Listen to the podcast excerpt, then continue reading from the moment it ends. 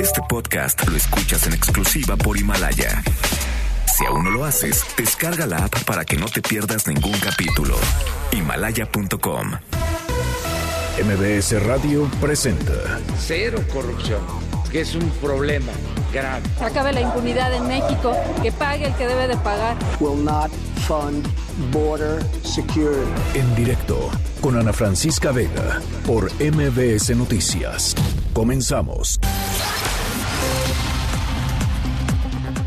Son las 5 de la tarde en punto. ¿Cómo están? Me da muchísimo gusto que me acompañen aquí en directo a través de MBS Noticias.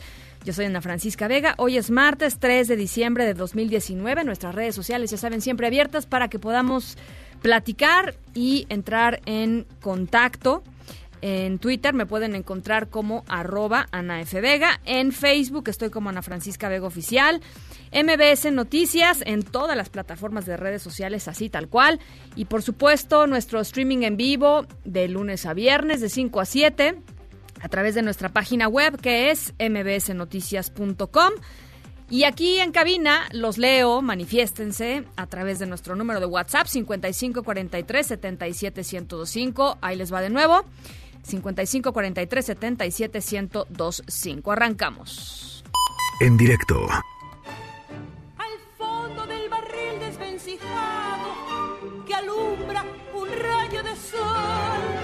La araña en sus hilos baila tango con los acordes del bandoneón.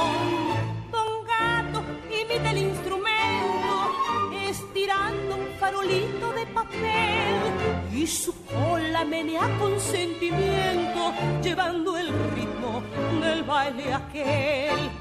¡Che! Araña, baila con maña, hay que contar. Tres pasitos arrastraditos para adelante y para atrás.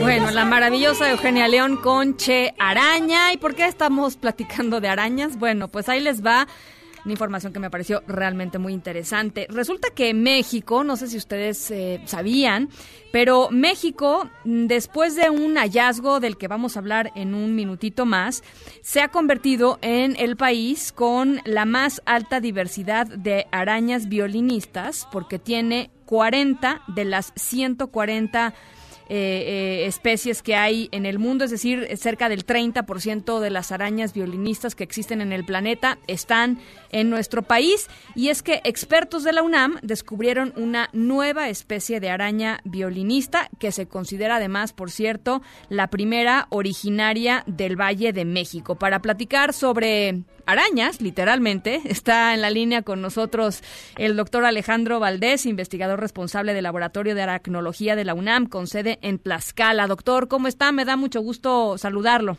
Hola Ana, muy buenas tardes. Este, pues antes que nada agradecerte la entrevista, ¿no? Yo creo que es un tema bien, bien importante. A ver, pues platícanos un poquito cómo es que se dio este descubrimiento y, y en general cuáles son las características de esta, de esta nueva araña violinista.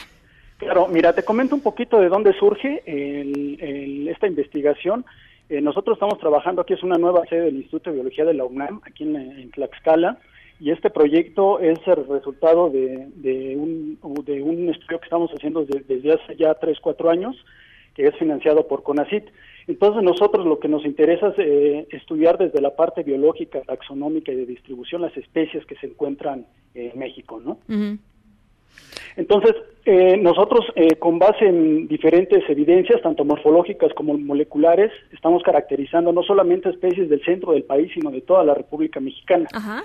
Entonces nos dimos cuenta que esta especie que está en el Valle de México, lo que es Ciudad de México, Estado de México y partes de Tlaxcala, pues nos dimos cuenta con estos diferentes estudios que es el resultado de los proyectos distintos que mis alumnas de maestría y licenciatura están realizando en el laboratorio.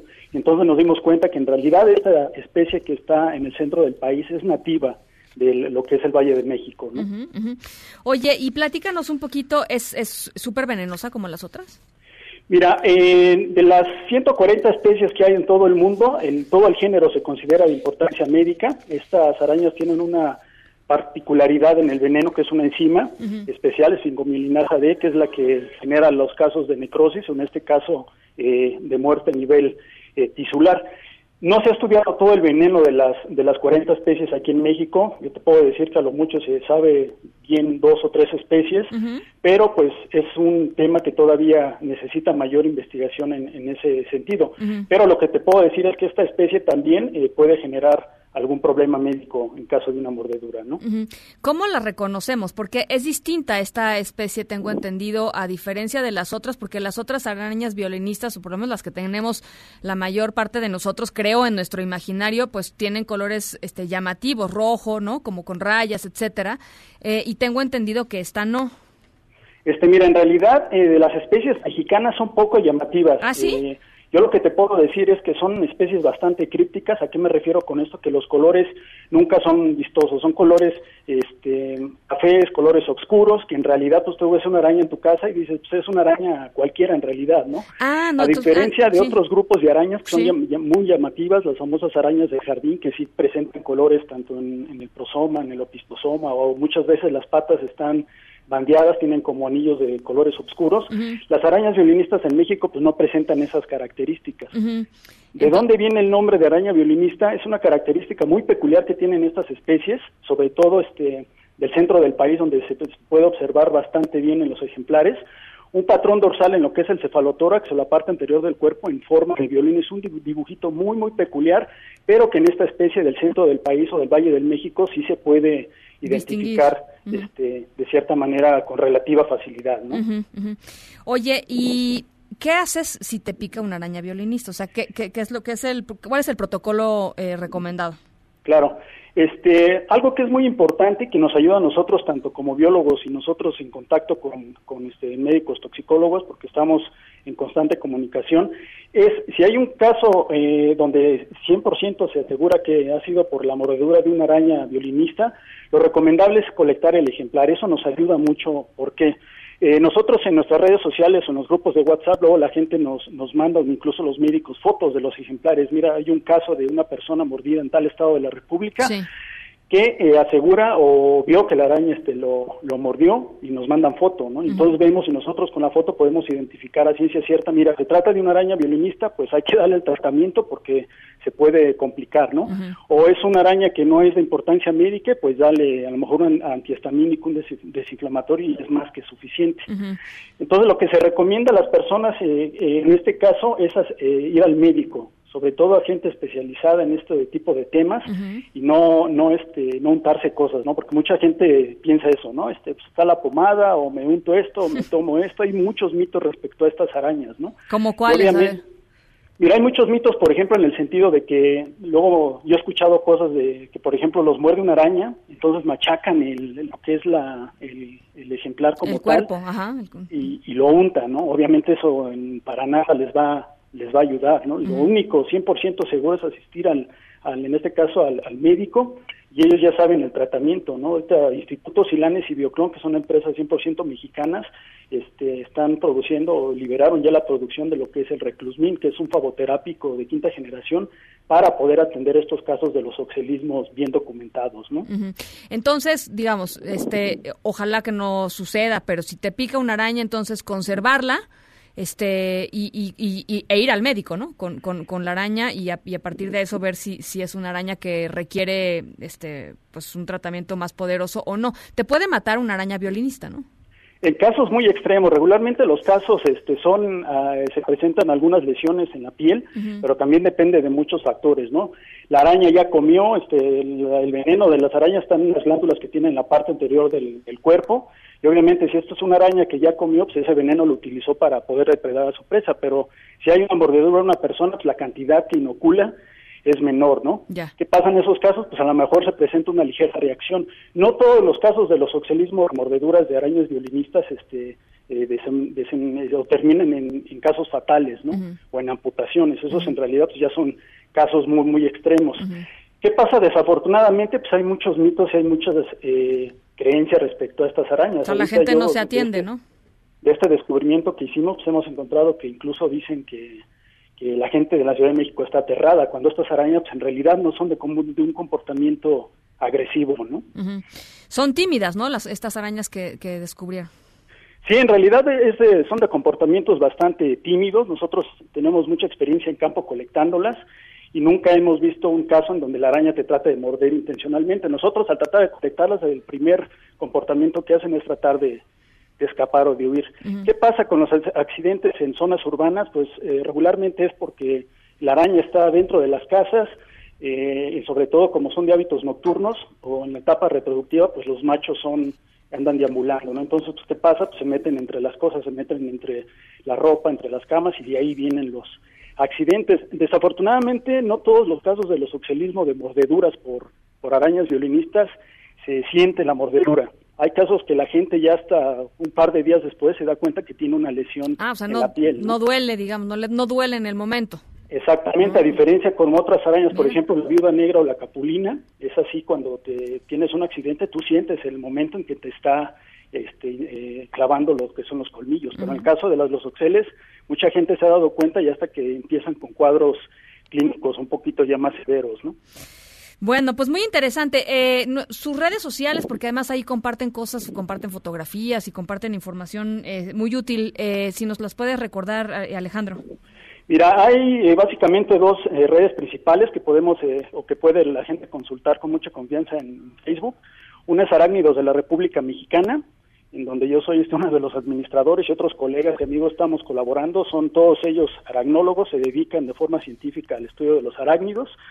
Y otro es el de Arañas de México, que también hay gente especializada en el grupo. Y un, un tercero, un tercer este, página es la de nosotros, que es el laboratorio de aracnología del Instituto de Biología de la UNAM de Tlaxcala. Ahí también nos han llegado casos, nos han eh, mandado fotos y nosotros pues apoyamos en lo más que se pueda la identificación de las especies, ¿no? Bueno, pues eh, te agradezco muchísimo, Alejandro, doctor Alejandro Valdés, investigador responsable del Laboratorio de Aracnología de la UNAM, con sede allá en Tlaxcala. Te agradezco mucho y estamos en comunicación. No, pues al contrario, este, yo agradezco eh, la oportunidad y pues nada más quisiera hacer énfasis a la gente del, Valle de México que no son especies o no es una especie agresiva, este, no crean esos, esos, estos eh, información amarillista, ¿no? De que son agresivas, de que le brincan a la gente, eso es totalmente erróneo, ¿no? Bueno, pues ahí está, mantener, por supuesto, pues limpios, limpias las casas, ¿no? Exactamente, escombrados. es la clave, manteniendo limpias las casas se reduce considerablemente el la probabilidad de un accidente con estas arañas. ¿no? Sí, buenísimo. Pues gracias Alejandro, un abrazo. No, al contrario, buena tarde. Muy buena tarde. Noticias en directo.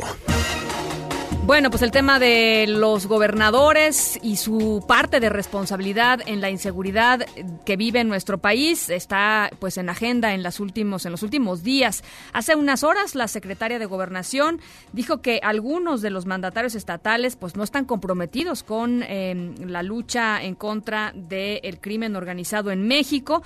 Olga Sánchez Cordero dice que no todos hacen su trabajo en este tema y asegura que hay una confabulación para las próximas elecciones. ¿Cómo está esto? Platícanos, Nora Bucio, te saludo con gusto. Ana Francisca, te saludo con gusto y de la misma forma al auditorio. Y como bien lo comentas, la secretaria de Gobernación, Olga Sánchez Cordero, rechazó que exista evidencia de vínculos o pactos entre la delincuencia organizada y algunos gobernadores, pero sí hay adversarios políticos que se están organizando para las próximas elecciones y por eso no existe el mismo nivel de compromiso en el combate a la inseguridad. Cuestionada sobre el papel que los gobernadores y alcaldes han jugado en este primer año de gobierno de Andrés Manuel López Obrador, la secretaria reconoció que muchas autoridades han dejado de actuar por falta de compromiso y voluntad política. Rechazó que se trate de una estrategia de desestabilización política para el gobierno de la cuarta, cuarta transformación, sino que se trata de adversarios políticos que se están organizando para las próximas elecciones. Escuchemos a la secretaria de Gobernación, Olga Sánchez Cordero. Claro que hay adversarios políticos, claro que sí, pues no es monedita de oro el presidente ni tampoco soy yo para que les caigamos bien a todos. Hay adversarios políticos, sí, y que se están organizando en un momento dado también. ¿Y para qué se están organizando? Bueno, para competir en las próximas elecciones, ¿no? Como así es, así es la democracia. Durante una reunión sostenida con la fuente informativa de la Secretaría de Gobernación, Sánchez Cordero subrayó que durante el encuentro entre la familia Levarón, que perdió a nueve de sus integrantes seis de ellos niños a manos de la delincuencia organizada y el presidente de la República se anunció que la totalidad del caso será traído por la Fiscalía General de la República. Escuchemos nuevamente a la secretaria Olga Sánchez Cordero. Adelante.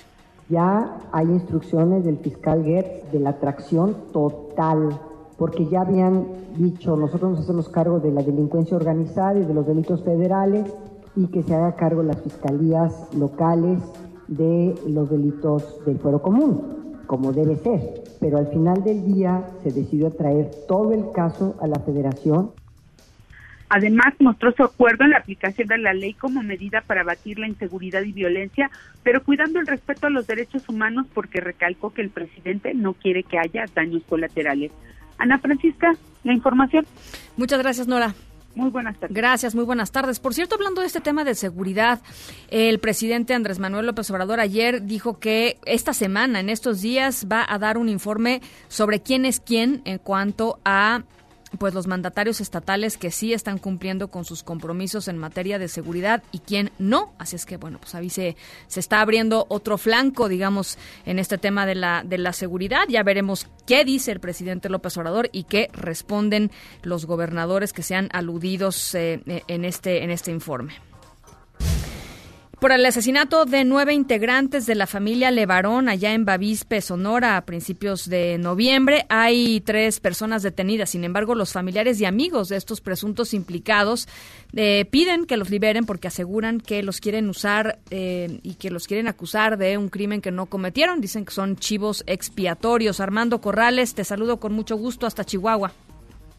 ¿Qué tal, Ana Francisca? Buenas tardes. Igual el saludo para ti. Bueno, pues como comentas, tras la detención de tres presuntos implicados en el masacre de los integrantes de la familia Levarón en Lanford el pasado 4 de noviembre en Bavispe, Sonora, familiares y amigos de Héctor Mario Hernández Herrera, eh, conocido como El Mayo, Luis Manuel Hernández Herrera, eh, bloquearon la noche de ayer, la tarde-noche de ayer, la carretera de Janos a Casas Grandes, exigiendo que fueran liberados ya que se los quiere implicar en un crimen que no cometieron.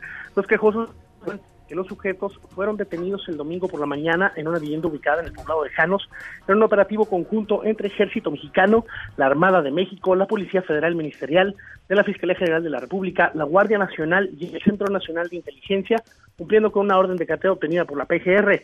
Eh, por los mismos vecinos eh, fueron quienes presenciaron la detención y aseguraron que los hombres son de campo, son campesinos 100% y que se les sembraron drogas y armas, drogas y armas, perdón. Ahora se sabe que estos ya presentaron su declaración en la Subprocuraduría Especializada de, la, de Investigación de la Delincuencia Organizada, la de la Fiscalía General de, la República.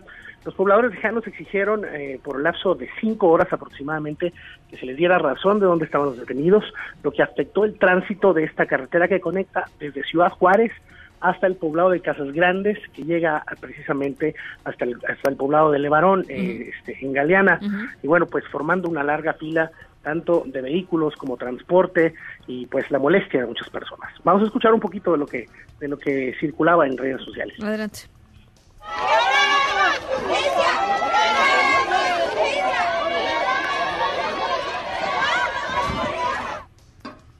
Y bueno, pues hasta aquí la información desde Chihuahua. Este, que tengan buena tarde. Muchas gracias, Armando. Gracias, buenas tardes. Y aquí en la Ciudad de México, integrantes de la familia Levarón eh, pidieron a senadores dejar a un lado pues, las diferencias políticas y dar resultados en materia de seguridad. Estas fueron las palabras de Julián Levarón en una reunión que fue convocada por el senador independiente Emilio Álvarez y Casa. Me gustaría hacer un llamado a ustedes los senadores y a ustedes los ciudadanos que están entre nosotros, que por favor sientan, sientan el reclamo y la sangre de los muertos que nos reclaman, nuestra apatía, nuestra indiferencia y nuestra debilidad, nuestra cobardía y nuestra traición. Yo les pido, por favor, por favor, ya dejemos a un lado las diferencias que tenemos y los colores, los que no son mexicanos aquí, son los que nos están asesinando. Tenemos que unir fuerzas y tenemos que hacerles la batalla. Tenemos que llamarlos a cuentas. Tenemos que exponerlos. El Tribunal Electoral del Poder Judicial de la Federación consideró que la reforma aprobada por el Congreso de Baja California que permite ampliar de dos a cinco años el mandato de Jaime Bonilla como gobernador es inconstitucional, la llamada Ley Bonilla. Esto a través de una opinión que solicitó la Suprema Corte de Justicia de la Nación a los magistrados del tribunal. Los siete magistrados coincidieron en que la modificación realizada pues este, ahora sí que a contentillo, ¿no? Ahí a la Constitución del Estado se aparta de la regularidad constitucional. Más adelantito les vamos a dar más detalles. Y el 35% de los estudiantes mexicanos no tienen competencias básicas de lectura, de ciencias o de matemáticas. Esto de acuerdo a los resultados del 2018 del Programa para la Evaluación Internacional de Alumnos, la, prueba PISA, la famosa prueba PISA de la OCDE. De acuerdo con esta prueba, que se realiza eh, cada tres años a jóvenes de 15 años, solamente uno de cada 100 alumnos en México tuvo un alto desempeño. ¿Y qué dijo el presidente López Obrador acerca de estos resultados? Vamos a escucharlo. Nosotros vamos a mejorar la calidad de la enseñanza, vamos a mejorar la educación y pensamos que un elemento básico es la armonía en el sector educativo. No se puede llevar a cabo una reforma educativa sin los maestros. No se puede. ¿Quién es el que enseña en el aula? ¿Quién transmite el conocimiento? La maestra, el maestro. Arreglazos no. México rechaza la intervención de supervisores de Estados Unidos para comprobar que nuestro país está cumpliendo con sus compromisos en materia laboral. Así lo afirmó el presidente Andrés Manuel López Obrador en el marco de la ratificación del Acuerdo Comercial de América del Norte, el TEMEC. Dijimos que no, que inspectores no. Sí resolver controversias mediante la creación de paneles en donde intervienen especialistas propuestos por los países en condiciones de igualdad, que ven bien los trabajadores, que no gusta a los empresarios. Con razón también argumentan de que esto puede ahuyentar la inversión o que tiene el propósito de que no haya la confianza suficiente para la instalación, para el establecimiento de las empresas por cierto, sobre este tema, en unos minutitos vamos a estar platicando con Moisés Calach, coordinador del Consejo Consultivo Estratégico de Negociaciones Internacionales del Consejo Coordinador Empresarial.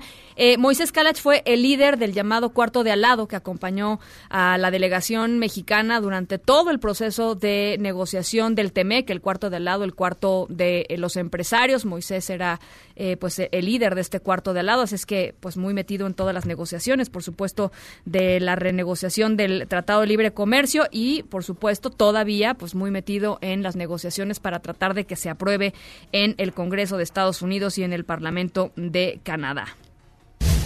Y a través de una carta, Rosario Robles retó a Alejandro Gertz Manero, fiscal general de la República, a demostrar que existe la dirección que aparece en la famosa licencia esta que se que se presentó en su juicio eh, la, licencia que terminó por dejarla pues en el, en el reclusorio y que no le permitió llevar el juicio en libertad.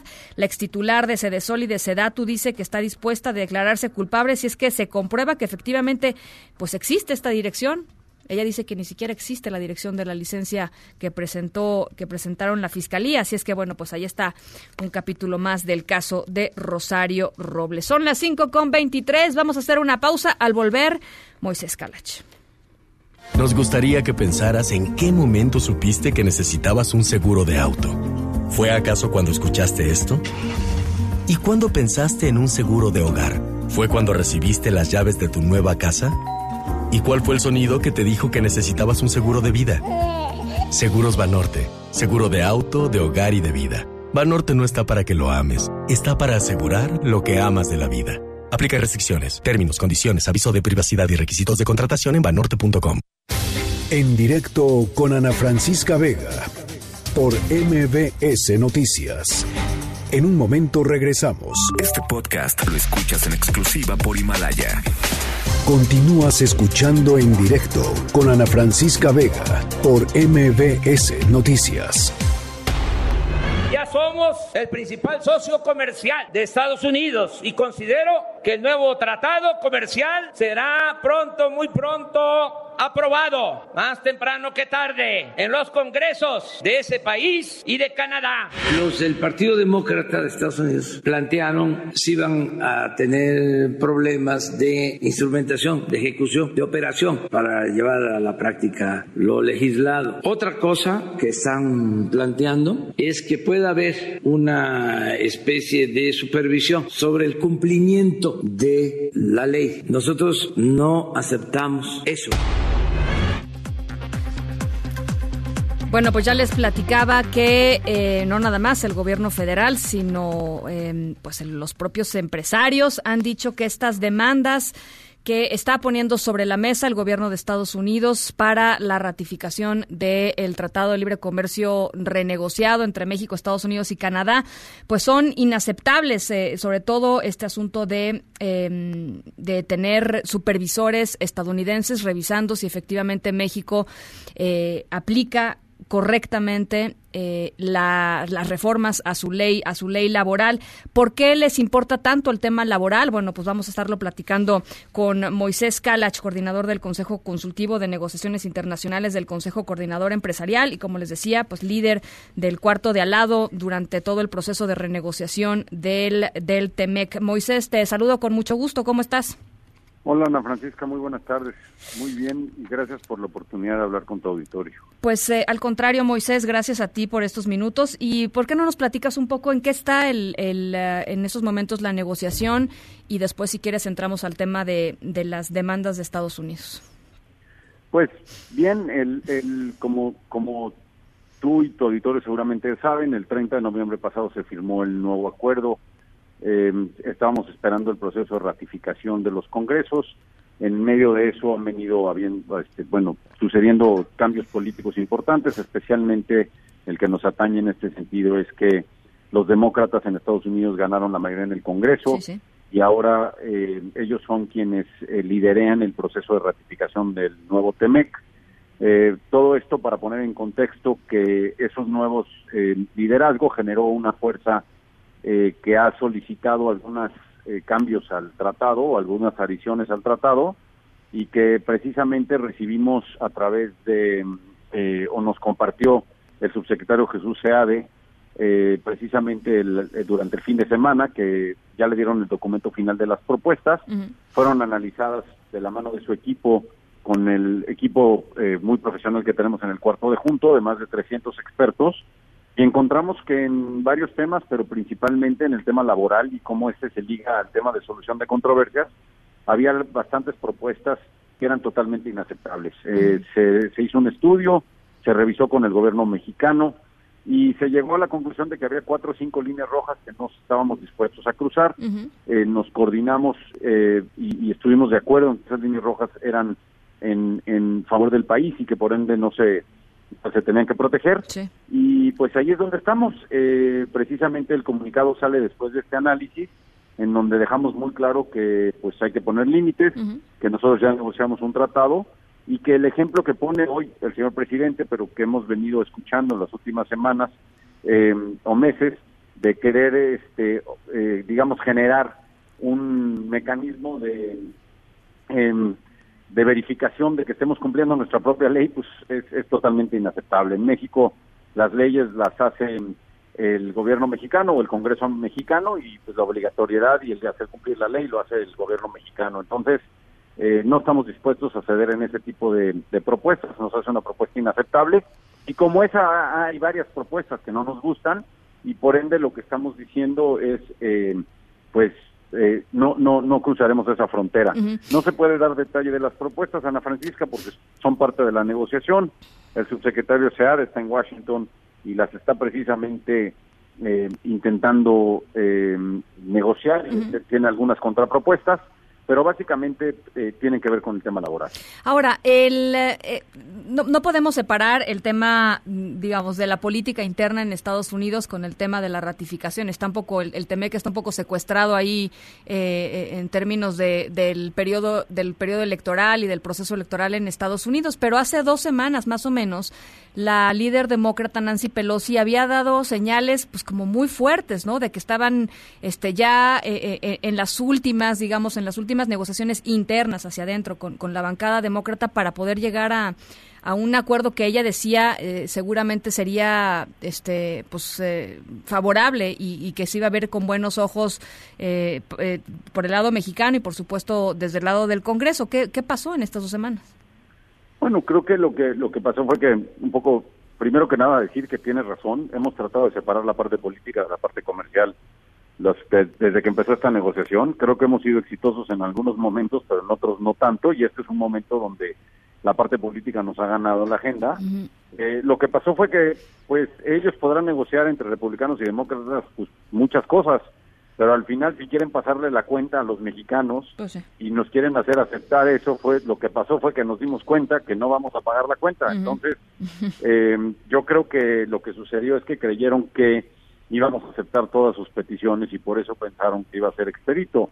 Eh, me parece que subestimaron eh, la fuerza que puede tener el gobierno mexicano y más aliado con la iniciativa privada, en donde pues nuestra estrategia de cabildeo, que tú conoces muy bien, que hemos venido practicando los últimos tres años, eh, con los aliados en Estados Unidos, y más que nada el entender que si ellos quieren pasar este proceso tendrán que, que pasarlo porque algo que le convenga a nuestro país y no algo que le lastime la competitividad. Eh, eso fue lo que sucedió, o sea, nos alcanzó la realidad. Eh, en el comunicado de prensa que, emitió el Consejo Coordinador Empresarial hay una frase que me parece muy fuerte, muy dura, que dice, tenemos la percepción de que algunos actores estadounidenses están tratando de presionar para que simplemente no haya un acuerdo. Pues es que eh, tenemos dos tipos de peticiones, Ana Francisca. O sea, algunas son, algunas hasta son positivas. Eh, el subsecretario ha puesto el ejemplo, ya lo revisamos con él en la parte técnica, de eh, arreglar el tema este eh, que se bloqueaban los paneles en el NAFTA para la solución de controversias. Es algo positivo para los tres países. Es, una, es un cambio que podemos aceptar y, y- y debemos aceptar.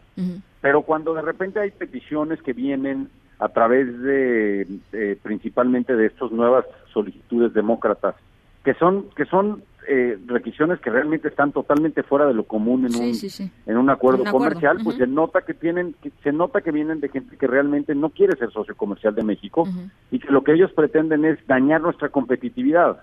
Y a la hora de que dañan, tú sabes que en este proceso hay muchos actores que han querido dañar la competitividad de nuestro país.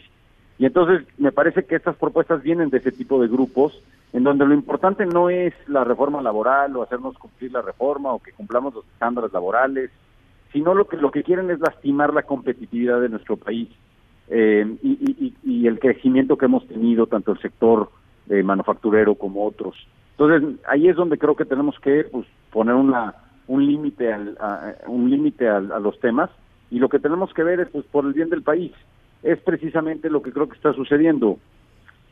Está unido el, digamos, está unido México frente a esta, pues yo, yo sí la consideraría una especie de amenaza este, desde Estados Unidos, es decir, no hay colores partidistas aquí, ¿no? Yo creo que no hay colores partidistas, nosotros estamos totalmente alineados con el gobierno mexicano, hemos acordado y hemos puesto juntos las líneas rojas de lo que creemos que es aceptable y lo que no. Hemos diseñado una estrategia conjunta de cabildeo y de comunicación para poder llevar esto a buen término, sí y solo sí. eh, este buen término está bajo los bajo las condiciones que creemos que son las mejores para el país. ¿Qué pasa si ellos insisten en este tema?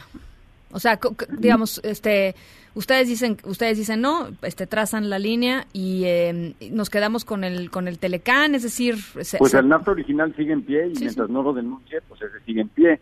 Eh, si insisten en, en- o sea, no pueden obligar a México a, No. a- a- a aceptar estas condiciones. Simplemente cualquier cambio que se haga a ese tratado que ya se firmó, se tiene que negociar con nuestro país. Y si son temas no aceptables, pues no, simplemente no se podrá pasar por el Congreso americano porque no se tendrá un documento final. eh, ¿crees que pase algo de aquí a fin de año, Moisés? Sí, a lo mejor podemos tener precisamente una señal positiva de que ya se pusieron de acuerdo republicanos y demócratas y que se van a, digamos, cambiar o, o suavizar muchas de estas demandas.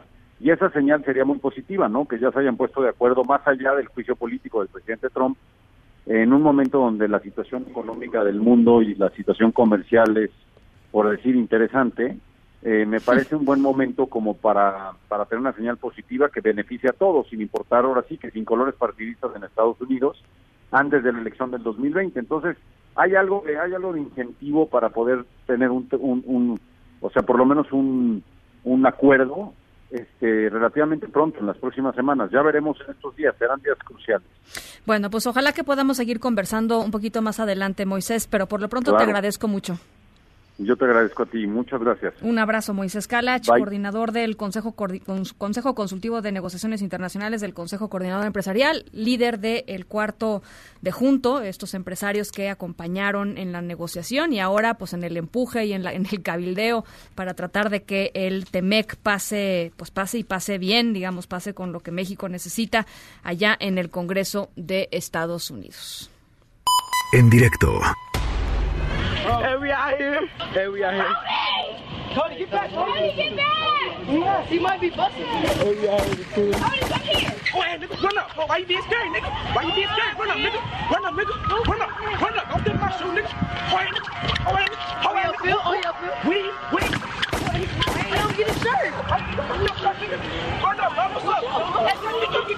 Nuestra historia sonora de hoy se trata de, pues sí, algunos conflictos, digamos. Em, eh, se trata de un joven, un joven al que acusaron de ser pandillero, de, pues de robar, de asaltar, de intentar asesinar a unas personas y por supuesto pues de tener armas de fuego. Eso fue hace un par de años. Este, y pues ahora su futuro es eh, radicalmente diferente porque algo floreció, algo floreció en todo este proceso que nadie de hecho pudo controlar em, y lo ayudó mucho. En un ratito les platico de qué va. Pausa, las 5 con 37, regresamos con más.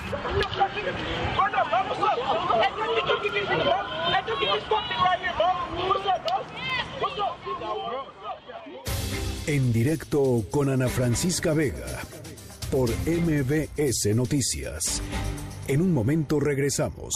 Este podcast lo escuchas en exclusiva por Himalaya. Continúas escuchando en directo con Ana Francisca Vega por MBS Noticias. Bueno, pues esta semana algo muy importante está sucediendo en Madrid, en donde se está celebrando la cumbre del clima, la llamada COP25. Más de 25 mil personas de 200 países del mundo, pues reuniéndose, eh, ya les decía, en Madrid para tratar de llegar a nuevos acuerdos que permitan eh, eh, atender adecuadamente esta emergencia climática. Y por supuesto, pues uno de los actores fundamentales en esto es Estados Unidos. Estados Unidos sabemos que desde que el presidente Trump andaba en campaña había dicho que el Acuerdo de París, que es el acuerdo pues más ambicioso al que ha llegado la comunidad internacional para tratar de que lo que ya no se puede revertir, pues por lo menos no empeore en términos de, cambio climático.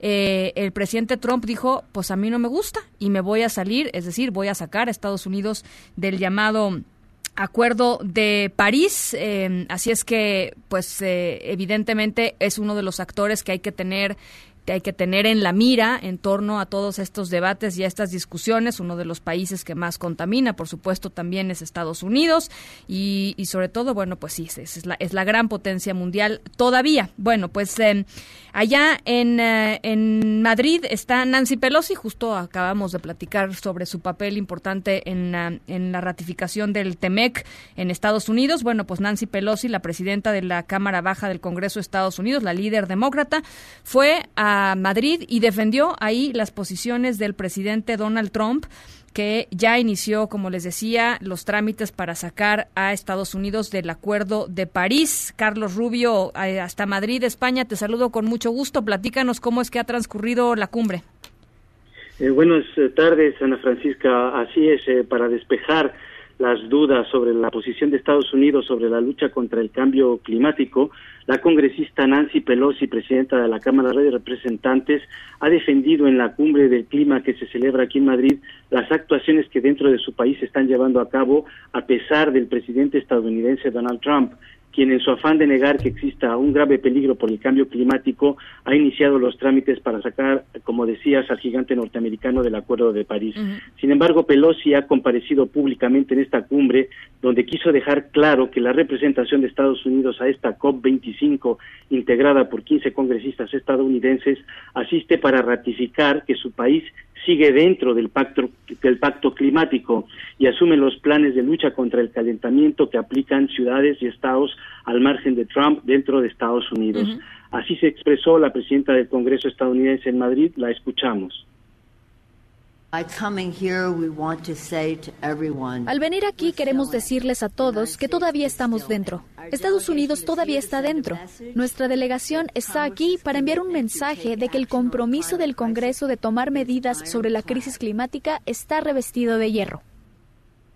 Los congresistas, Ana Francisca y senadores que le han acompañado insistieron en que desde las cámaras también se está legislando para descarbonizar la economía estadounidense y Pelosi ha querido defender la obligación moral de afrontar el cambio climático y de aplicar recortes de las emisiones muy rápidos y profundos. Eh, ya desde la apertura de esta cumbre ayer lunes se han alzado voces contra posiciones como las del presidente Trump y el propio presidente español Pedro Sánchez, anfitrión de esta cumbre, subrayó que en estos momentos solo un puñado de fanáticos niega ya la evidencia del cambio climático. Al respecto, la Organización Meteorológica Mundial confirmó que 2019 cierra una década de calor global excepcional pérdida de hielo y récord de aumento del nivel del mar impulsados por los gases de efecto invernadero que expulsan las actividades humanas. En ese sentido, el secretario general de la Organización de las Naciones Unidas, Antonio Guterres, fue muy contundente al afirmar que o se actúa y se apuesta por una economía verde o el mundo tal y como le conocemos hoy en día desaparecerá. No tenemos tiempo que perder, tenemos las herramientas, los recursos, pero falta la determinación política, demandó Guterres. En ese contexto, Ana Francisca, según confirmó MBS Noticias, la presencia gubernamental de México en esta cumbre se reduce al subsecretario de Medio Ambiente y Recursos Naturales, Julio Trujillo, y a una delegada portavoz, quien lleva a cabo las gestiones de la que parece ser una poco relevante delegación mexicana. Eh, a la que asisten hasta 50 jefes de Estado y en la que está descartado por el momento que ni el presidente Andrés Manuel López Obrador, ni el secretario del Semanar, de Semarnat y ni siquiera el secretario de Relaciones Exteriores asistirán al encuentro. Y precisamente en este sentido, el secretario general de la ONU hizo referencia a la necesidad de que los mandatarios se tomen muy en serio encuentros como esta cumbre del clima, pues de ello puede depender la seriedad del que los países dan a asumir sus compromisos. Este es el reporte de lo que está ocurriendo aquí en Madrid en la cumbre del clima, Ana Francisca. Bien, te agradezco mucho, Carlos. Muchas gracias, eh, buenas tardes. Un abrazo, Carlos Rubio Rosel, allá en Madrid, España. Entonces, bueno, pues Nancy Pelosi diciendo pues lo que haga el presidente Trump, que bueno, pero acá estamos haciendo otras cosas más. De todas maneras, es muy significativo que se salga eh, Estados Unidos del Acuerdo de París, pero bueno, ahí está, ahí está la posición. Vamos a la pausa, son las cinco con cuarenta y cinco. José Luis Sánchez, gracias por sus comunicaciones. Domingo, muchísimas gracias. José Luis nos dice un saludo afectuoso. Opinión personal, el gobierno actual no puede decirse que es democrático cuando sus funcionarios son partidistas. No solo la cabeza, sino también los demás representantes. Pues yo diría que todos los gobiernos son partidistas, ¿no, José Luis? Me parece que pues muchos de los gobiernos pasados también pues eran este miembros activos de partidos y a la vez pues eran secretarios de Estado, etcétera. Dice José Luis, ejemplo, el Senado y diputados siempre hablan como partidistas. Debería expedirse una ley que en vez de que sean electos se les prohíba actuar por y en nombre de su partido, ya que si representan a la voluntad del pueblo deben actuar en su beneficio y entonces sí conlleva a una democracia. Bueno, gracias José Luis por, por tu comentario. Domingo dice, Ana, me encantó el programa de ayer, deberías de armar más mesas de debate. Eso vamos a hacer, querido Domingo. A nosotros también nos gustó muchísimo la mesa de ayer con Lorena Becerra y con eh, Luis Miguel González. Gracias por sus comunicaciones. 5543 77 Vamos a la pausa a las 5 con 46. Regresamos con más. En un momento continuamos en directo con Ana Francisca Vega. Este podcast lo escuchas en exclusiva por Himalaya. Continúas escuchando en directo con Ana Francisca Vega por MBS Noticias.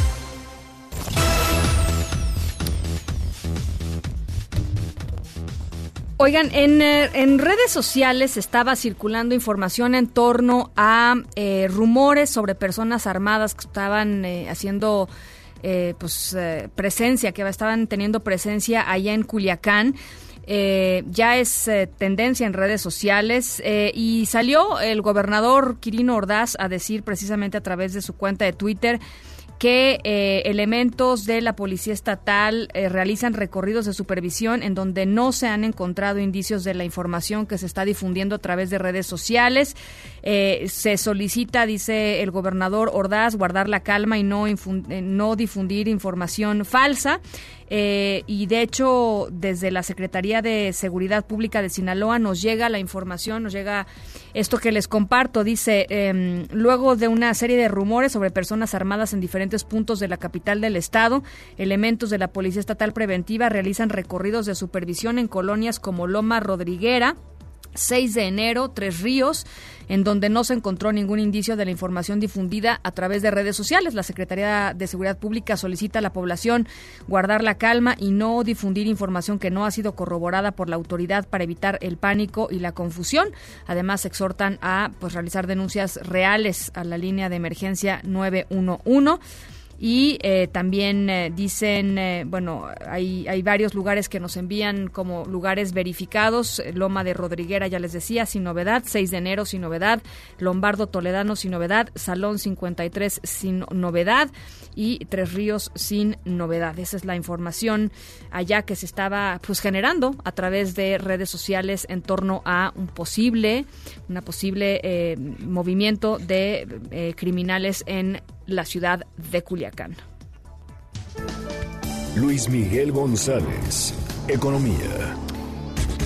Luis Miguel, ¿cómo estás? Eh, con mucho gusto estar acá otra vez. Igualmente, este, oye, para platicar un poco sobre estos escenarios, ¿no? De final de año, ¿cómo, cómo ves que se, pues que se presentan? Eh, mira, eh, el tema es relevante porque están saliendo muchísimos iba a decir pronósticos, pero a estas alturas hacer un pronóstico de cómo termina el año, pues es todo, todo menos aventurado. Eh, ¿Qué me parece relevante en la parte cualitativa? Todos los pronósticos dicen el año va a cerrar con cero, pero cuando se ilumina, si se puede decir así, 2020, empieza lo interesante. Prácticamente todos los expertos están ajustando los pronósticos de 2020 y le quitan algunas décimas al crecimiento. Eh, la parte que me parece más interesante y tiene que ver con el comentario que haces ahorita sobre Sinaloa, etcétera, es cuando vemos, por ejemplo, desmenuzada la encuesta que ayer difundió Banco de México con expertos del sector privado, las tres principales causas que los expertos, economistas, lo subrayo, dan para modificar a la baja los pronósticos de crecimiento económico son políticas. Hablan de inseguridad, hablan de gobernanza y algo así como incertidumbre relacionada con políticas públicas. Eh, esta encuesta se hace mes a mes desde hace mucho tiempo y, si no me equivoco, es la primera vez que las tres principales causas para explicar el momento económico las colocan en el escenario político. Y eso es desde el punto de vista relevante porque con frecuencia decimos, bueno, para que la economía se destrabe, vamos a ver qué pasa con el TEMEC, vamos a ver qué pasa con inversión pública, vamos a ver qué pasa con inversión privada. Lo cierto es que se puede mejorar sustancialmente el desempeño de lo económico en el sentido de ejecutar mejor el gasto, eh, hacer un pacto con los empresarios para el tema de inversión privada como parecido o ampliado lo de infraestructura, pero si no se resuelve el tema de inseguridad, si no se genera una percepción, yo diría, más razonable de el proceso de toma de decisiones públicas o políticas, pues la verdad es que seguiremos en este territorio del pues del frío, ¿no? Puede ser cero, puede ser punto cinco, puede ser uno, pero es muy poco para lo que necesita una economía y sobre todo una sociedad como la mexicana.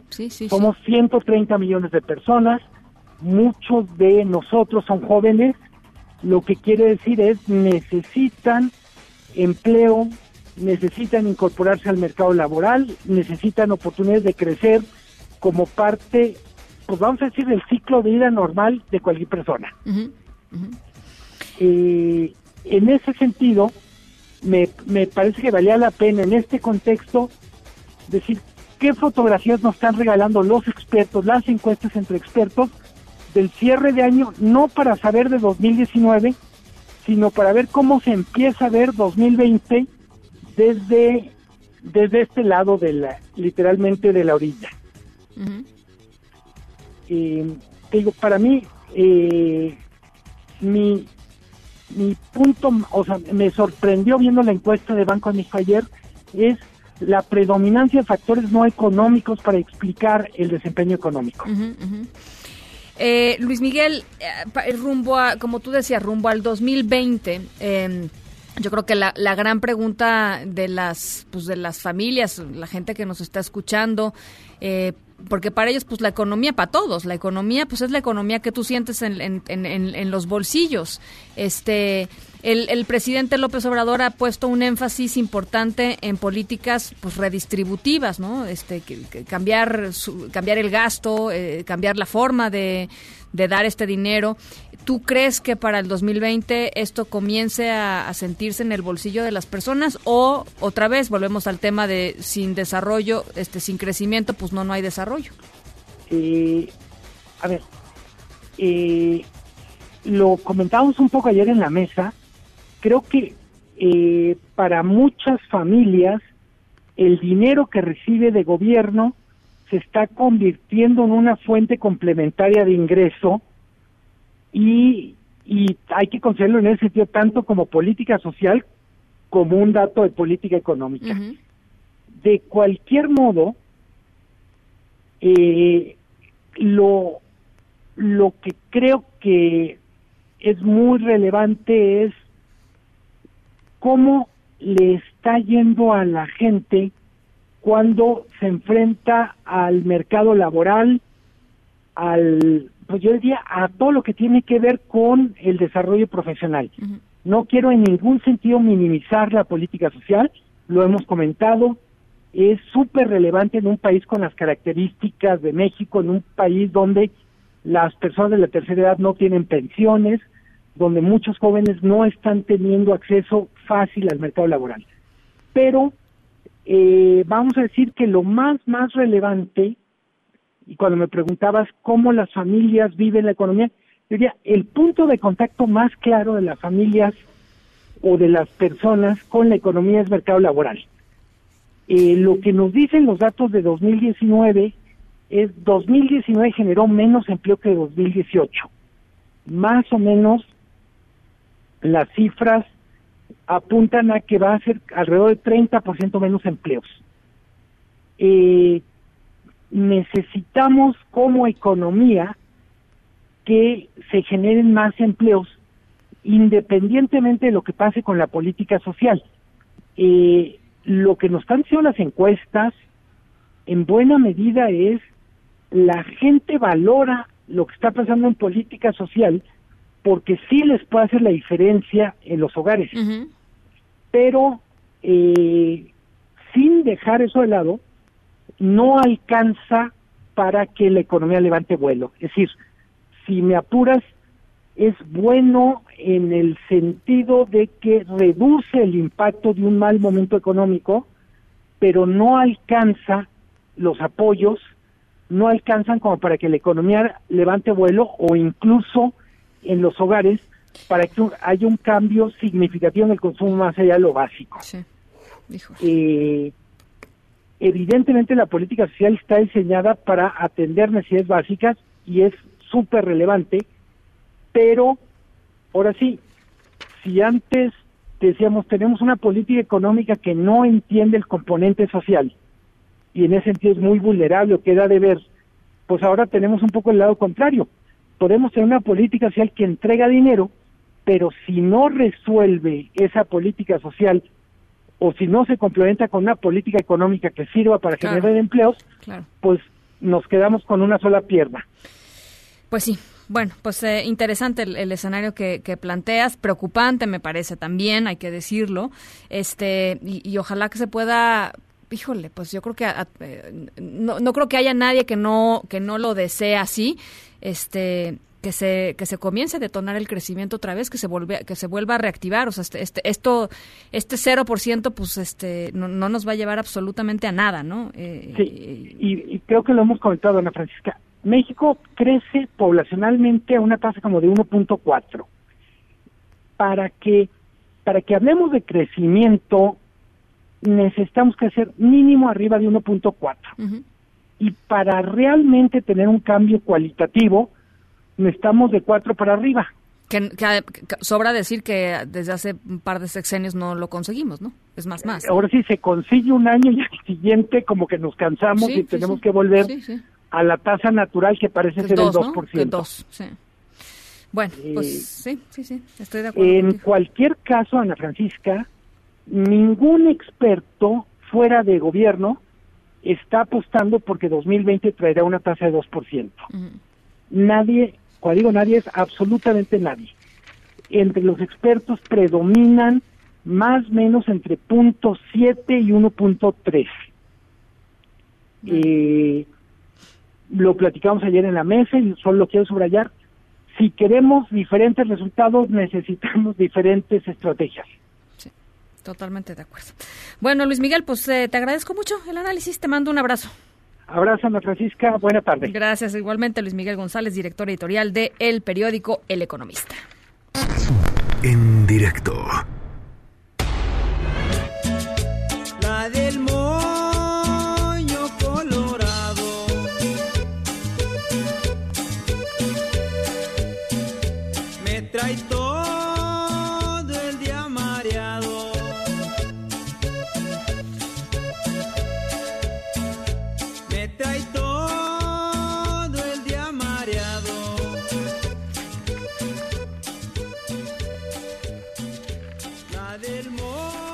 Bueno, nuestra historia sonora de hoy ya les contaba, tiene que ver con un pandillero. Estaba, pues, eh, estaba a juicio lo que había hecho, estaba acusado de intentar, pues, matar, robar, este, pues, hacer las cosas que hace un pandillero. Eh, ¿Por qué estamos escuchando la del moño colorado de los pedernales? Porque nuestra historia sonora de hoy tiene que ver con, eh, con que Cupido flechó, la verdad, flechó sin mirar muy bien a quién nacía. Todo comenzó con una carta que escribió una mujer y esta mujer, ahí les va, se identificó como la del cabello rubio con un moño. Eh, con estas palabras arrancó esta historia de amor de la que les voy a platicar hoy. Historia que ni siquiera la justicia pudo frenar, ¿eh? O sea, el amor es más poderoso que todo eso. ¿Quieren saber más? En un ratito les platico. Pausa y regresamos. Del moño colorado. En un momento continuamos en directo con Ana Francisca Vega. Este podcast lo escuchas en exclusiva por Himalaya. Una voz con transparencia. Una voz objetiva. Una voz plural. Una voz plural. Esto es En Directo con Ana Francisca Vega en directo, MBS Noticias. Son las 6 con 12. Gracias por seguir con nosotros aquí en directo a través de MBS Noticias. Yo soy Ana Francisca Vega y hoy es martes 3 de diciembre de 2019. WhatsApp en cabina para poder platicar 5543 77 1025. Va de nuevo, 55 43 77 1025. Por cierto, aquí tengo dos llamaditas. Carlos dice: Hola Ana, escuchándote, disfrutando la tarde. Y Horacio nos escucha desde Zacatecas. Te mandamos un abrazo, Horacio, por supuesto. También a toda la gente que nos escucha a través de Sonido Estrella 89.9 allá en la ciudad, hermosísima ciudad de Zacatecas. Qué cielos más hermosos, de verdad, los de Zacatecas. Y por supuesto a toda la gente que nos está escuchando a través de Q911 en Torreón, Coahuila, y a todos los que nos ven y nos escuchan a través de nuestra página web que es mbsnoticias.com. Ahí está eh, todos los días de lunes a viernes de 5 a 7 nuestro streaming en vivo. Hay mucha información, todavía eh, pues hay un buen, un buen de información que les vamos a estar compartiendo, así es que ¿qué les parece si nos vamos con el resumen? Noticias en directo. Bueno, ya les platicaba hace ratito a través de redes sociales, se empezó a crear pues una verdadera psicosis colectiva allá en la ciudad de Culiacán. Se estaba compartiendo información que ahora sabemos es falsa en torno a rumores de grupos armados que habrían estado en distintos puntos de la ciudad. Eh, y bueno, pues salió rápidamente el gobierno mm, estatal y la Secretaría de Seguridad Pública de Sinaloa a decir esto es falso, ya hicimos las verificaciones correspondientes, pero vaya la que vaya la que se armó eh, pues durante un ratito esta tarde. Karina Méndez, te saludo con mucho gusto hasta Sinaloa. Hola, ¿qué tal Ana Francisca? Buenas tardes, pues te saludo y te informo que después de mediodía se generó una psicosis en Culiacán, ya que por medio de WhatsApp se empezaron a difundir reportes de gente armada en varias camionetas que provocó pánico en varias colonias ubicadas al norte de la ciudad de Culiacán, especialmente en lo que es la Loma de Rodriguera, Santa Fe y sobre la avenida Álvaro Obregón, que es la avenida más importante de aquí de Culiacán. Eh, los supuestos delincuentes que este, portaban eh, supuestamente pasamontañas, chalecos, portacargadores y armas largas y este, según los reportes de WhatsApp, viajaban en unas camionetas como las que se usaron el 17 de octubre, que fue lo que generó la psicosis, el miedo y, el terror aquí en, entre, la, entre la ciudadanía. Ante esta situación, el secretario de Seguridad Pública Estatal, Cristóbal Castañeda Camarillo, ha confirmado que los reportes eh, checaron las cámaras en el C4 y todo ese tipo de, como de inspección para ver si era real lo que se estaba difundiendo. Eh, dijeron que era eh, que no tenían fundamento. Eh, para finalizar te comento que hubo gente que del mismo miedo de acordarse del 17 de octubre, que empezaron alrededor de las 3, 3 y media de la tarde y se tuvieron que quedar en sus trabajos hasta las 8, 9 y algunos hasta dormir, decidieron dejar todas sus oficinas e irse a refugiar a sus hogares por pues si había balaceras o se presentaba alguna situación difícil eh, de lo ocurrido hace eh, mes y medio. Entonces estamos en espera de, de, alguna, ya el secretario ya dio una información eh, que toda vuelva a la normalidad.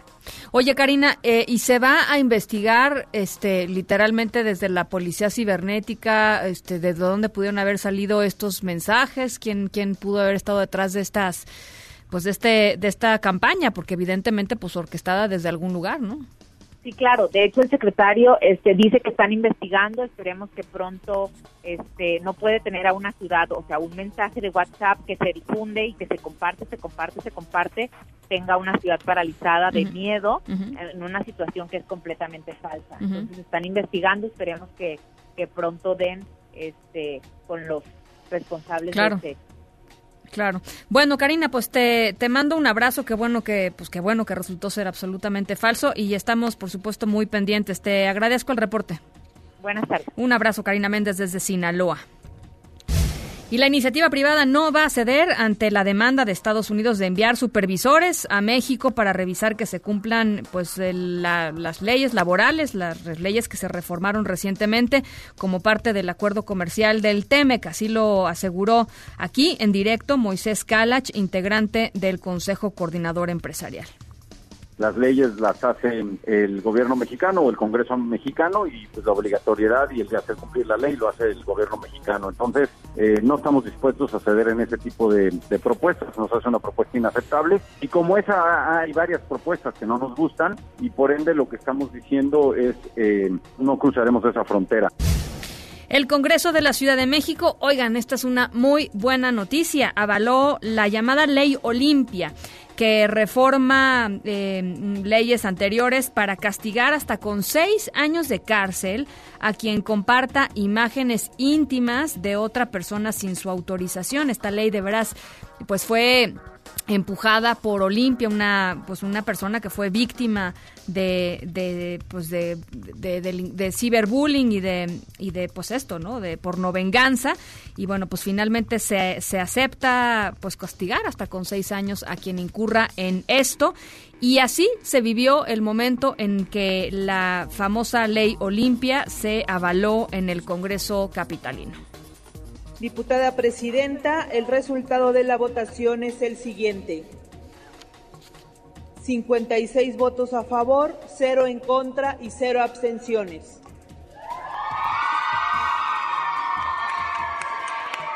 En consecuencia, se aprueba el dictamen que presentaron las Comisiones Unidas de Administración y Procuración de Justicia y la Igualdad de Género.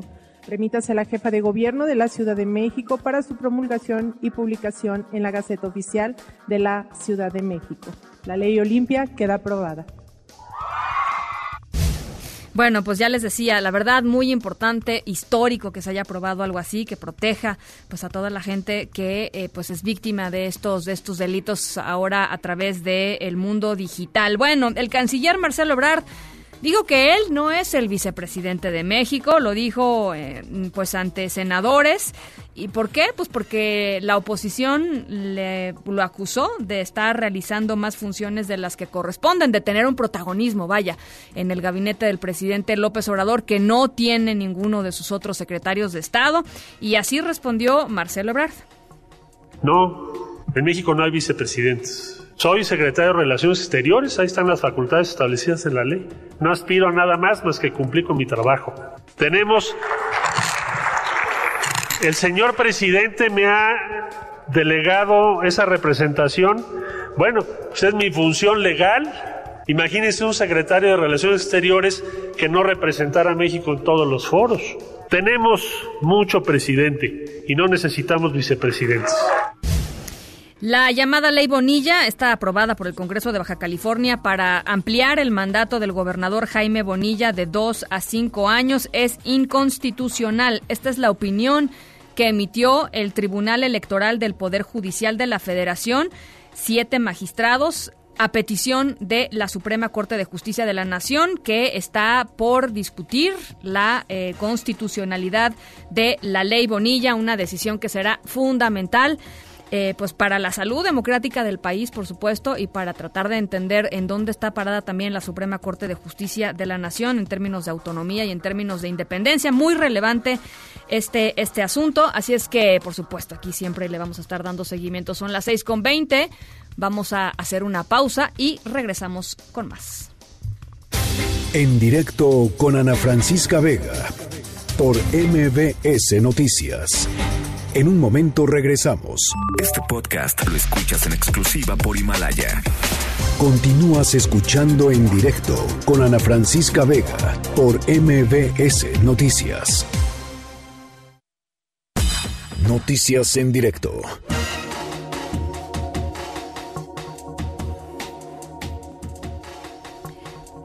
Bueno, pues eh, dándole seguimiento a lo que sucedió en eh, Villa Unión, el gobernador de Coahuila, Miguel Ángel Riquelme, fue a la zona, hoy estuvo ahí en, Villa Unión, hay 23 muertos, se sigue siendo el saldo, 23 muertos, 17 delincuentes, cuatro policías, un bombero y un elemento de protección civil. Em, hay 10 detenidos, dijo el gobernador, ya por estos ataques eh, del sábado pasado y también corrigió lo que de alguna manera se había interpretado ayer con alguna de sus declaraciones en donde decía que eh, el comando del cártel del noreste había ingresado eh, pues a través de territorio de Estados Unidos. Lo que dijo el gobernador fue, pues no necesariamente fue a través de territorio de Estados Unidos, lo que pasa es que es territorio literalmente desierto en donde las fronteras están pues muy poco eh, identificables eh, pero no no entró el, este comando del que estábamos del que del que platicamos desde el sábado a través de territorio estadounidense. Eh, toco base contigo, Camelia Muñoz, allá en Coahuila, para que nos digas eh, qué fue lo que lo que hizo el gobernador hoy allá en Villa Allende, cómo está la población, este supongo atemorizada todavía. Tengo entendido que algunos maestros y gente del servicio de salud pues estaba pensando en irse de ahí. En fin, Camelia, ¿cómo estás? Te saludo con mucho gusto. Gracias, Ana Francisca. Buenas tardes para ti, para el auditorio. Pues efectivamente, el gobernador Miguel Ángel Riquelme Solís confirmó hoy la detención de 10 personas por los hechos violentos ocurridos el sábado en Villa Unión y quienes dijo aseguran que fueron obligados a participar en el operativo contra la presidencia municipal y en estos hechos violentos que perdieron la vida, como bien lo mencionas, cuatro policías, dos empleados municipales, además de 17 delincuentes. Vamos a escuchar al, al gobernador Miguel Ángel Riquelme. Sí. Ellos manifiestan que la gran mayoría no quería venir al examen de la fortaleza de nuestra institución, pero que fueron enviados, a venir a Coahuila El mandatario también corrigió lo que efectivamente dijo el lunes respecto a que el comando de más de 20 camionetas del cártel del noreste ingresó por territorio de Estados Unidos para llegar a los ranchos del lado mexicano y seguir rumbo a Villa Unión. Hoy aseguró que se trata de que uh, hicieron un rodeo por una parte donde se desconoce el límite territorial entre eh, los estados tanto de Coahuila como Nuevo León y el estado de Texas. Escuchemos no solamente está la brecha del gas, sino se pueden construir nuevas brechas yendo Tamaulipas por Texas y entrando por nuestros ranchos. Yo dije que colindamos con, Tamaulipas, Nuevo León y Texas. El río no lo cruza. Me atrevo a decir que no hay, la, no sabemos la colindancia en esa parte. Y bueno, Ana Francisca, Ana Francisca, perdón, te doy a conocer que este martes efectivamente las autoridades estatales y municipales continuaron con las tareas para levantar el censo de los daños ocasionados durante el enfrentamiento del sábado. Hasta hace un momento, bueno, se tenían contabilizadas más de 70 viviendas afectadas, además de la presidencia municipal por los impactos de bala. Y te informo que aunque desde el sábado hay presencia de diferentes autoridades en el lugar, bueno, pues este martes se volvieron a suspender clases en los planteles de Villa Unión y como también lo mencionas, efectivamente mucha gente decidió dejar por lo pronto en estos días eh, sus hogares en esta zona, eh, refugiándose en domicilios de familiares que viven cercanos en esta zona conocida como los cinco manantiales es la información que tenemos. Oye, Camelia, ¿y la, la gente está tranquila no? Tengo entendido que, bueno, evidentemente ya está Villa Unión, pues, este, literalmente, o, ha sido, el intento es blindarla, ¿no? Pero, pero supongo que, pues, recobrar la normalidad debe de estarles costando mucho trabajo a la gente común, ¿no? Común y corriente. Sí, efectivamente, de hecho, hoy también el mandatario daba a conocer de que, bueno, se van a llevar a cabo actividades de, atención psicológica, sobre todo en, en, muchas personas, sobre todo en el caso de los niños que fueron privados de su libertad por, por los delincuentes para que fueran quienes, quienes los llevaran hacia las brechas, a la salida de las brechas para poder huir. Eh, Villa Unión se encuentra aproximadamente a 180 kilómetros del de, eh, municipio de Anáhuac y, cerca está Nuevo Laredo también. Hacia el extremo de la carretera ribereña, pues son aproximadamente 40 kilómetros. Entonces, sí, es una zona que está muy complicada para, para entrar y para salir, por supuesto. Entonces, fueron utilizados menores eh, de edad para poderlos guiar hacia estas brechas y son con quien van a trabajar. Efectivamente, hay mucha gente que está todavía muy asustada, gente que estaba eh, en la iglesia, en un velorio que fue eh, sorprendida por, por, por los, eh, el paso de, este convoy de personas armadas, la persecución también de las policías, de los policías, ¿no? Entonces, eh, aún está ahí el latente el, miedo, a pesar de la presencia policíaca, pero es algo en, el, en lo que se va a tener que estar trabajando y bueno, el gobernador dijo, por lo pronto, se empieza con la reconstrucción, con la limpieza, porque quedaron las calles prácticamente llenas de, de, casquillos eh, y bueno, pues eso de alguna forma también influye en, el ánimo de la gente. Claro. Oye, Camila, ¿y se sabe finalmente eh, algo que hayan dicho estos estos menores de edad, estos estos adolescentes, niños que fueron utilizados por por esta por estos miembros del crimen organizado? Sabemos este si si les hicieron algo, sabemos eh, cuál fue su, su experiencia, su su vivencia en todo esto. No, el gobernador ha comentado que, eh, bueno, eh, obviamente pues no, no, no están siendo sujetos a declaraciones ni nada, pero eh, hay eh, comentarios que ellos, o las impresiones que dieron al inicio cuando fueron localizados, en algunos de ellos en, en, las brechas, justamente donde fueron dejados por los delincuentes, que nunca los amenazaron, nunca les, los hostigaron, simplemente les pidieron eh, que lo subieron a la fuerza obviamente a las unidades y la, intención eh, siempre estuvo eh, con esa idea de que solamente les, los guiaran hacia las brechas donde pudieran salirse de la cabecera municipal. No había la amenaza de muerte, no hubo maltrato ni nada, pero, pues igualmente esta es una impresión muy fuerte para los chicos. ¿no? bueno, imagínate. 150 sicarios entonces, dice Riquelme, ¿verdad? El gobernador. Aproximadamente. Qué barbaridad. Y Villa Unión son como seis mil personas, ¿no? Más o menos. Sí, es un pueblo muy pequeño. De los cinco manantiales, quizás sea el, lugar eh, con menos población. Es el más retirado también. Eh, em, e, esta zona es, este, digamos, eh, es parte de la franja fronteriza o cercana a la franja fronteriza, pero es un municipio que está muy escondido, digámoslo. es difícil el acceso tanto por la carretera ribereña, que es la que conduce a Piedras Negras, Nuevo Laredo, y por el, eh, la carretera 57, que eh, es justamente eh, donde se encuentran el resto de los municipios de cinco manantiales, como es Allende, Nava, Morelos, Zaragoza está un poco más retirado, pero eh, Villa Unión está muy escondido y sobre todo el acceso es muy eh, difícil porque efectivamente como como hemos reiterado se trata de brechas, sí, se trata de brechas, no es un lugar que esté digamos tampoco desarrollado u- urbanamente, ¿no? Sí, sí, sí. Bueno, pues ahí está. Camelia Muñoz desde Coahuila. Te agradezco mucho este reporte y seguimos en comunicación. Claro que sí, Ana Francisca. Buenas tardes. En directo. La Junta de Coordinación Política del Senado pidió posponer la discusión en el Pleno de la reforma que busca regular la subcontratación laboral, el llamado outsourcing, ¿no? Eh, en, en México. Oscar Palacios, ¿cómo estás? Te saludo con mucho gusto.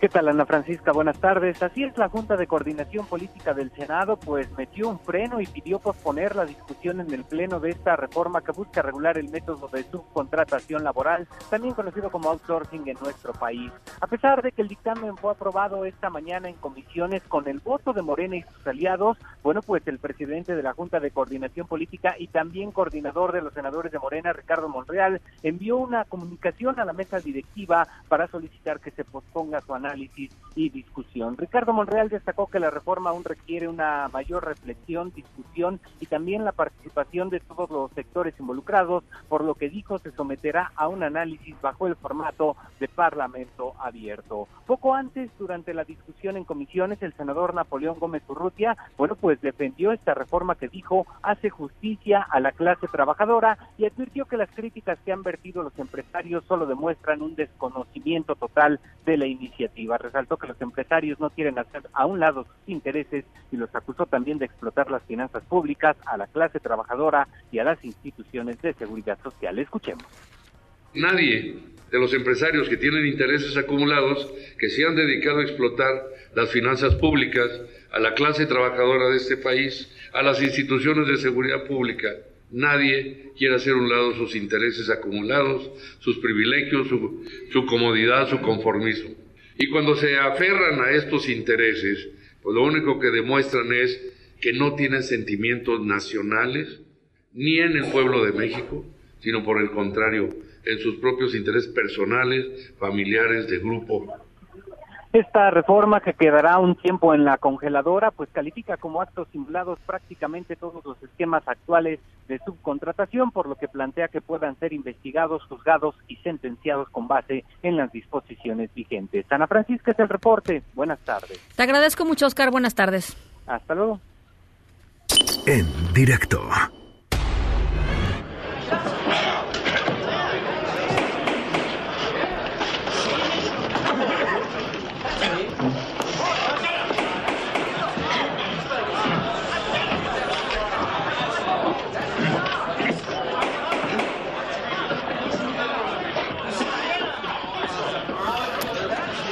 Bueno, nuestra historia sonora de hoy tiene que ver, ya les decía, con un pandillero y con una historia de amor.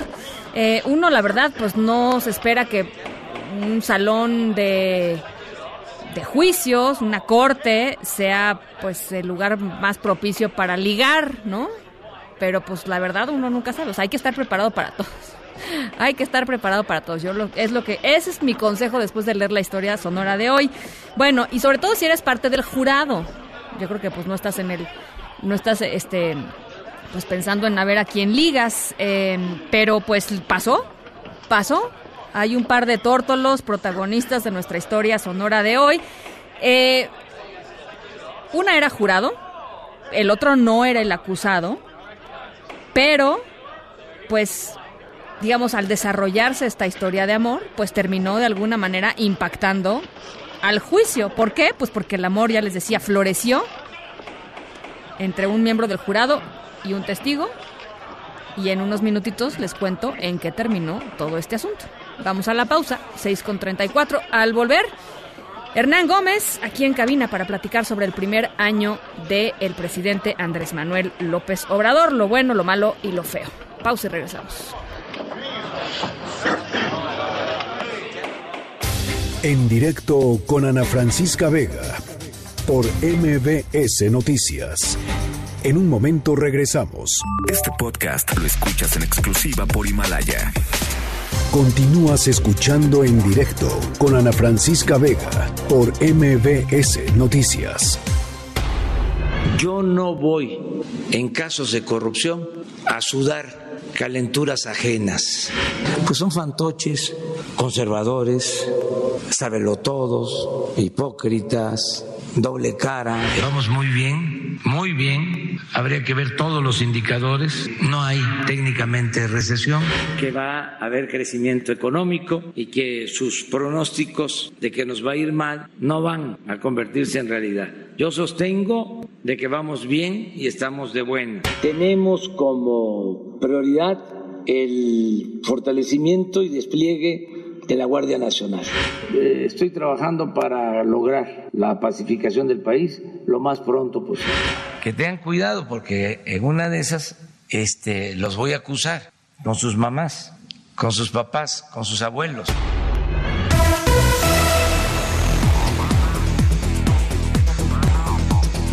Bueno, pues por supuesto la conversación en, en los últimos días es eh, eh, y el análisis está eh, centrado en torno al primer año de gobierno del presidente Andrés Manuel López Obrador. Ayer tuvimos una mesa que me, da- mucho gusto que les haya gustado porque tenemos muchas llamadas eh, al respecto. Con Lorena Becerra, eh, directora de encuestas del Reforma, y con Luis Miguel González, del, del Economista, eh, un poco para pues dos visiones, ¿no? La opinión pública y la, la parte económica de, del primer año de gobierno del presidente López Obrador. Y hoy está aquí en el estudio, me da muchísimo gusto recibirlo, a Hernán Gómez, analista político internacionalista. ¿Cómo estás, Hernán? Hola Ana Francisca, muy bien. Pues feliz de que ¿tú? estés aquí con nosotros. Bien, muy bien. Qué para bueno. platicar un poquito, si te parece, eh, pues más del, de, la, de la parte política, de la parte, pues de lo que se ha movido, de la intensidad que se ha movido, lo bueno, lo malo y lo feo de este primer año. ¿Cuál sería tu, cuál sería tu visión, tu, primer arranque, digamos? Híjole, de entrada que creo que ha sido un año político de- hiperactivo. ¿no? Yo creo que los que estamos en estos temas eh, a veces nos sentimos como abrumados de todas las cosas que han sucedido, yo diría para bien y para mal. Eh, pero a veces es difícil hacer hacerse una opinión. Eh, yo creo que sí, es difícil para nosotros que estamos en este medio. No quiero imaginar para la gente que nos está escuchando, que van ahorita en sus carros en medio del tráfico, darle sentido a todo esto que está sucediendo, ¿no? a todo el bombardeo de noticias diarias que hay vinculadas a la, a la 4T y a este año político. Eh, y, y creo, digamos, que en cierta medida tiene que ver con la, la ambición de la, de la agenda política que se planteó este presidente. Eh, pero también con una dificultad para elegir batallas. Eh, creo que al tener mayoría De él, digamos, una dificultad suya de, de elegir. sobre todo de él, pero, pero creo que llegó el hecho de haber llegado al, al poder con mayoría en el legislativo, que era algo que tal vez no estaba previsto, eh, le dio como una sensación de, de que muchas cosas eran posibles. ¿no? Entonces, si tú te fijas, hay toda una agenda en el legislativo que no era parte del proyecto del, del manifiesto de campaña, del proyecto avanzado- alternativo de nación, y que ha avanzado también en el Congreso, donde la, la actividad del legislativo ha sido impresionante. Em, entonces sí hay, sí hay como mucha cosa, no sé si tú tengas la misma impresión. Pues eh, fíjate que eh, en algún punto platicaba con, eh, con Mario Delgado eh, y nos decía que, que había básicamente unas, digamos, que se había cambiado la constitución. O sea, que, que había una nueva constitución sin haberla cambiado, ¿no? Este, de la cantidad de, de reformas y de iniciativas de, de un calado muy impresionante que estaban ahí y que habían, y que habían pasado. Y, y yo coincido contigo, o sea, es difícil valorar ahorita Mm. este, a, a tan pocos meses muchas de ellas. ¿no? Entonces luego está eso, está la cantidad de políticas públicas nuevas que hay, de programas sociales nuevos, eh, más todas las peleas en las que a diario eh, decide meterse el presidente. Algunas yo creo que con sentido y otras con menos. Hay, hay como una, por eso decía yo, una hiperactividad. Y, y también creo que las conferencias de prensa, las mañaneras. ¿Te gustan? Mira, me gusta mucho el esfuerzo por comunicar, eh, por un, un presidente, digamos, que sale a comunicar todos los días, es algo inédito. en el mundo. Eh, creo que es un ejercicio interesante que no hay que descalificar a la ligera. Eh, de repente yo siento que generan un desgaste innecesario en la figura del, del presidente eh, y que genera mucho conflicto innecesario. Yo creo que muchas, si se hiciera, por ejemplo, una conferencia semanal bien planeada, cuidando los mensajes, Sin Lord Molecula en la primera fila. ¿Qué, Sí. qué opinas de eso? Eh? ¿Qué opinas de estos Bueno, personajes que son... Eso es parte de, por ejemplo, yo creo que esas conferencias se podrían institucionalizar más. Como no hace falta que hay una dinámica donde los periodistas tienen que llegar tres horas antes o dos horas antes los que quieran preguntar para hacer fila y ocupar los primeros Sí, sí. asientos. Y yo digo, bueno, ¿por qué no hacen un sorteo de quienes van a preguntar en la mañana? Y quienes quieren preguntar se ponen en una en una tómbola, salen los numeritos y esos son los que preguntan. Y eso quitaría mucha sospecha de que si la pregunta es sembrada o que si Lord Molécula no sé qué, etcétera. Eh, pero bueno, creo que las conferencias son un ejercicio interesante que que de alguna manera van en una dirección de más democracia, no de menos. Eh, no son solamente información, o sea, ciertamente son una mezcla de cosas, donde también está mucho de propaganda. Eh, pero bueno, es si uno y ve de cosas inverificables, ¿no? También, es- claro, pues es muy difícil, yo creo, en, eh, tener, poder presentar datos eh, fidedignos, Una hora y media. todos los días una hora y media de hablar, no está fácil, ¿no? No está fácil, yo creo que, pero yo creo que todo esto ha generado mucha deliberación pública, que todos nosotros estemos discutiendo de política todo el tiempo. Eh, y eso creo que es sano en una sociedad, que haya, que haya más discusión y debate público. Yo no siento, a diferencia de otros, que hay un retroceso democrático en el país. Yo creo que estamos avanzando en democracia. Aunque sí hay algunas cosas que pueden ser preocupantes. Por ejemplo, lo de Bonilla a mí no me gustó nada. Creo que Gobernación tuvo que haber jugado un papel político para evitar que eso ocurriera. Espero que la Corte termine haciendo lo que tiene que hacer. Eh, pero en general, digamos, más allá de esos episodios, no siento que estemos retrocediendo en democracia como muchos creían, ¿no? Que nos Y en a- controles ciudadanos, por ejemplo, a mí me llama la atención el tema de los programas sociales, que es quizá una de las cosas más valoradas, mejor valoradas, digamos, por, por el presidente, que por la, por la gente. Eh, y de pronto, eh, los programas sociales en el pasado, bueno, pues fueron usados, manipulados y fueron una cosa tremenda. Yo no digo que lo del pasado sea mejor que lo que hay hoy, pero lo que sí sé es que no hay controles ciudadanos que permitan verificar, por ejemplo, pues los impactos en el mediano plazo, este, que, que vean si efectivamente el padrón está compuesto por gente real, igual que en el pasado, ¿no? Este, nada O más sea, que en el micronivel, ¿no? Dices tú que la sociedad civil pueda Por ejercer ejemplo. control. Por ejemplo. Mira, o eh, que a organismos ver, autónomos tengan poder de, de- de Sí. contestar ahí a... Yo creo que, eh, a ver, nadie le prohíbe a las organizaciones de la sociedad civil hacer su trabajo, ni nadie lo ha obstaculizado. Bueno, si no Eso hay información está difícil que la hagan. Pero yo siento que hay información, o sea, quizás no, no necesariamente de la calidad o en el formato que las organizaciones quisieran o esperarían, pero en general me parece que las organizaciones están, nadie obstaculiza el trabajo de las organizaciones, no hay, no hay un gobierno que las esté obstaculizando. Ciertamente, bueno, el presidente no simpatiza con algunas de las organizaciones de la sociedad civil, sobre todo con, algún, con algunas que creo que monopolizaron el debate público durante mucho tiempo.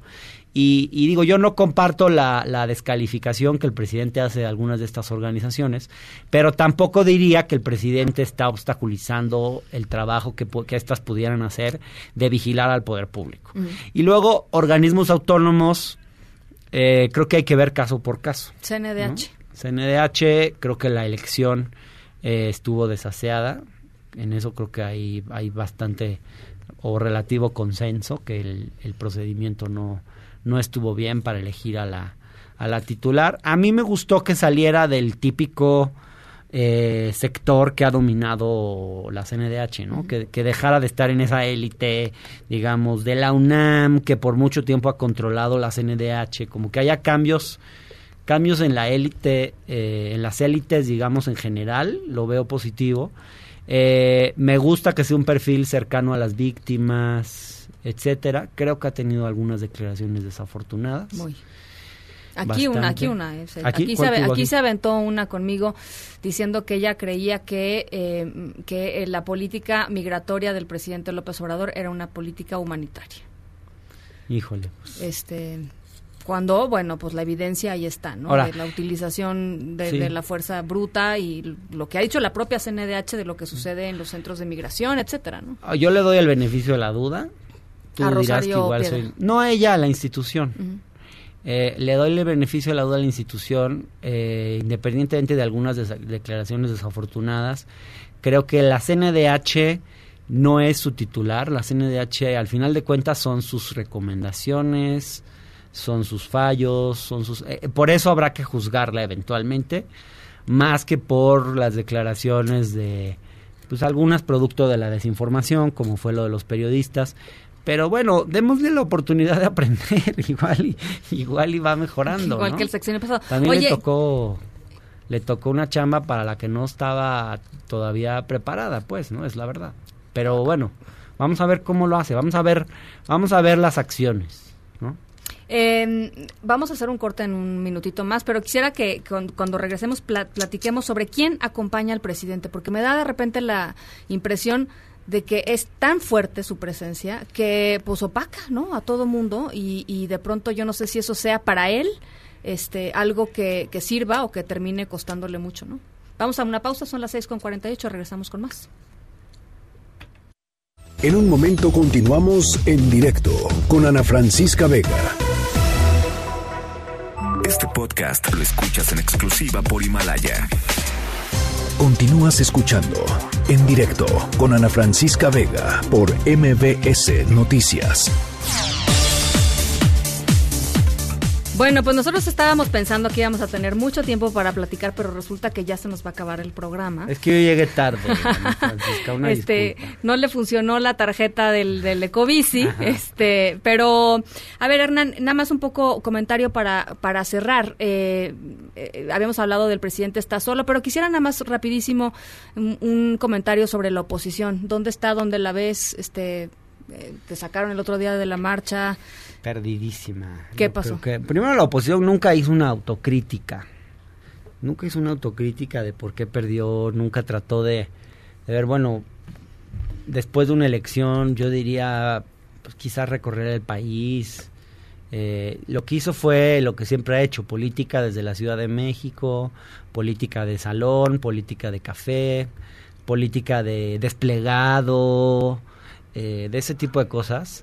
Eh, nada que tenga que ver con una nueva construcción partidaria, por ejemplo.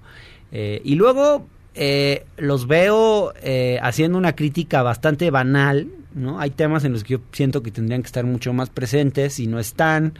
Luego se meten a cosas tontas. Luego terminan mostrando su lado racista, discriminatorio, ¿no? Aquellos tweets donde comparaban al presidente con Hitler por tener programas compensatorios para los pueblos indígenas, ¿no? Como cosas que realmente dices, híjole, si esta es la oposición, pues este que la van a tener muy difícil. ¿no? Porque y luego la, la parte, bueno, lo que me pasó a mí el otro día que es pues como esa oposición que critica al regi- al gobierno actual por supuestamente su antidemocracia y termina mostrando su rostro más antidemocrático e intolerante. ¿no? Los enojaste.